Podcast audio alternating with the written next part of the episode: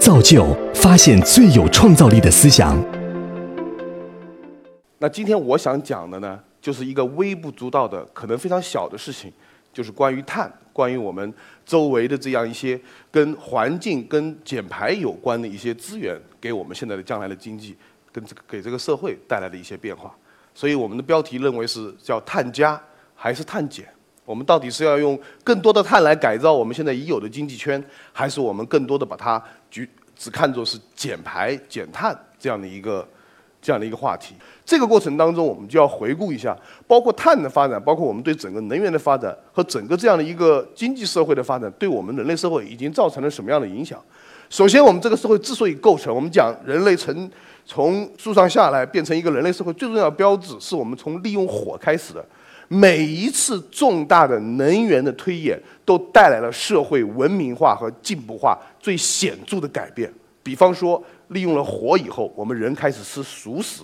开始建立了真正的父系母系社会往下走。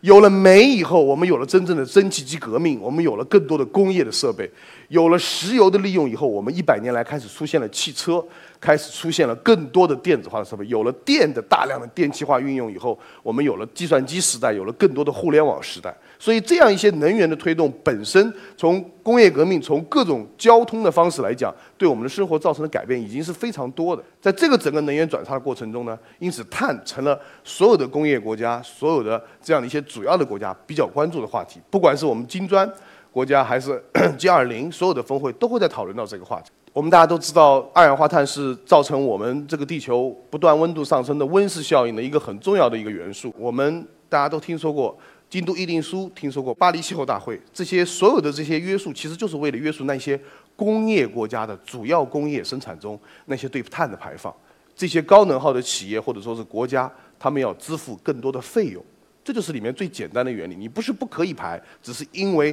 你要支付更高的费用来优化你的行为，来不断的优化你的这样的一个产品的结构。在这个过程当中，我们可以看到，即使是在 C 端，除了工业端以外，也慢慢的出现了很多很多新的在碳方面的变化。蚂蚁金服在他们的个人用账户里面就已经提出了蚂蚁森林这个概念，希望能够个人从你的行为当中就去改变，比方说你省一张纸，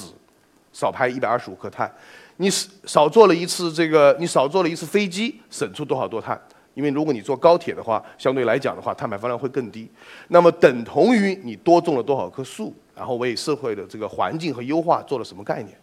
这种用户的账户的打通，目前来看只是带来给你更多的荣誉感或者说是优越感，但慢慢的再往下走，会变成更多的经济出发的行为。在这个过程当中呢，碳开始不断的。它以一个虚拟的这样的一个状态，不断的跟互联网、不断的跟传统的工业不断的结合起来。我们可以看到这样的一家创新的公司，它做了一个可穿戴的设备，就像我们手上戴的这种智能手表一样，它里面会记录你每天的行为和你的碳账户和你的碳分子。当你走进一个自动售货机，你刷一下，比方说你今天全部是跑步上班，这个吃的都是绿色食品，没有吃巴西烧烤，也没有干任何碳排放高的事情。你买一瓶矿泉水可能只要五毛钱，因为我们认为你是保护环境的。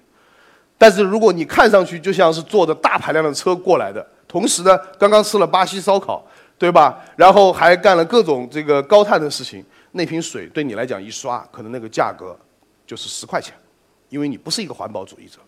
这种根据你的环保行为影响你价格这样发生的一个。这样的一个我们讲创新，或者说这样一个目的，最终是为了构建一个新的以碳为媒介的社交体系。这个体系里面，你的任何行为，除了带有经济的意义以外，还带有环保的意义，这是它的发源。那它的基础是什么呢？它的基础是，那么我们在超市里面，在自动售货亭里面，所有的价格必须灵活可动，必须我们叫做依照个人化进行定制。也就是说，你买每一个商品，不再依依赖于这个商品本身的定价，而跟你的行为也发生关系。这一点，我觉得是对我们目前这个社会来讲一个全新的冲击。那么，在整个这样的一个生态，我们人和自然和能源的过程当中，现在我们又加入了碳。那么，碳是为了让我们做什么呢？碳是催化剂，是为了让这个过程当中，我们人类的行为和每个设备的行为和所有这样被连在这个生态圈里面的这样的一些。经济的个体能有更多的产生可变的价格和可变的商业模式的可能。从这个角度上来讲，第一，我要知道你本身在碳的行为方面是有什么样的习惯，你有什么样的爱好，你有什么样的这样的一个行为记录。第二，我要预知你在做这件事情的时候，怎么样用这样的一个价格信号来影响你的行为。因为我不光是来评判你是一个高环保人士，还是一个这个不爱好环保的人士，我同样要定义的是。我到底用十块钱这瓶水来激励你有作用呢，还是我用这个一双五百块钱阿迪达斯的运动鞋来激励你更有作用？我每一个定价提升的行为和扩展商品对你的反应的行为，都会影响你最后的心理判定，从而构建一个新的社会。这样的一个理念和这样的一个过程，应该说不仅是高科技的。最重要的是对人的理念和对人的这个行为的冲击是非常大的。三十年前，哪个公司又有 IT 部门呢？那我现在说，现在哪个公司有首席减碳官？呃，减碳官有首席的这样的一个能源官？没有。但三十年之后，又有谁会预想到每个公司都会设置一些什么样的部门呢？这样的一些行业和和所谓的职位和整个的行业的变化，其实都来自于。我们在整个经济社会中构建了不同的媒介和这样的一个中转的这样一个力量，在这个过程当中，我们必须要提到这样这样的一张图，因为一年前我来到这个造就的舞台是讲的是叫能源互联网的一点零，是怎么样把能源和互联网结合来构成一个互联网加的新的生态。那么我们今天再来看的话，我们确实又有很多更多的这样的一个进步。整个能源的互联网的结合呢，其实要说起来非常简单。从新能源、从绿色电力为推动的这样一个始发端开始，不断的把更多的绿色电力接入电网，甚至我们要把电应用到终端，跟智能家居、智能建筑和我们的电动车，把交通和能源也打通。整个的这样的一个系统当中，最重要的是两个因素：第一，任何一个封闭的生态系统，任何一个类互联网的系统，有一个前提是它一定要有一个边际成本为零的推动。就像我们在互联网里面，我们发一条微信、搜索一个信息、查询一个东西的时候，是一定不会要你付钱的。如果你每干一件事情都要付钱的话，那互联网的生态肯定出不来。第二，最重要的是，任何一个生态圈它要闭环，它一定要有一个终端设备能够把人跟这个圈子锁在一起。在互联网的生态圈里面，也是真正带来互联网最蓬勃的发展的，是移动互联网时代的手机。我们人类从来没有意识到有这样一个设备会占用我们这么多的时间，把我们每个人和互联网都拴在一起。而所有的互联网公司的成功，不管是他们上市，还是飞速的发展，还是对社会的影响力，都是来自2012年以后移动互联网飞速的发展。我们完全可以回想一下，在1997年，如果你们谈到手机的话，我们听到的抱怨一定也是这个手这个手机看上去不太漂亮，信号不太好，电池不太好。不知道除了打电话还能干什么用，但是二十年来，手机可以发短信，手机可以上网，手机可以帮你叫菜，手机可以帮你找女朋友，手机可以帮你几乎做任何事情。那同样，现在一辆电动车摆在你面前，你敢设想它二十年之后会给你带来什么变化吗？在能源互联网里面，电动汽车我们也说它相当于手机在互联网里面的定位是一样的。将来电动汽车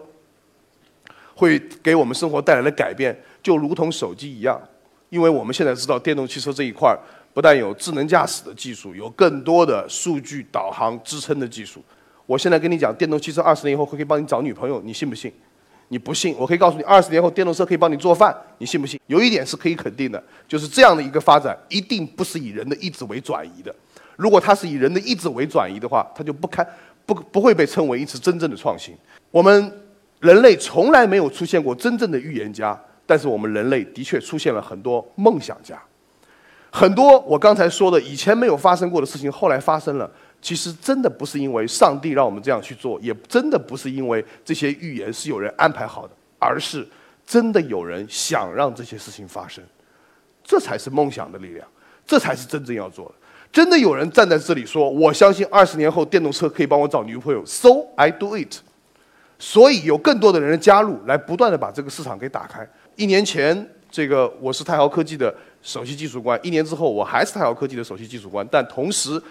我们新设了太豪迈能这样一个公司，我作为 CEO，同时我们还和腾讯一起做了高能网，和宝碳一起做了专门针对绿色电力的管理碳的智慧能源公司。一年之后还会有，也许有更多更多的变化，但所有的这些变化取决的并非是我个人的能力，我们公司的能力和我们所有哪个政策的推动，而是真的有那么多人，他更多的来认同这件事情。在这件事情上，我倒是最后想跟大家讲，真正应该共享的，也许不是一个数据。不是一个技术，不是一个资源，也不是一个商业模式。真正在我们目前这样的一个飞速发展的这样的一个社会和整个这样的一个不断的向新经济迈向的一个创新的时代，我们真正应该共享的是对世界的认知和对彼此的认同。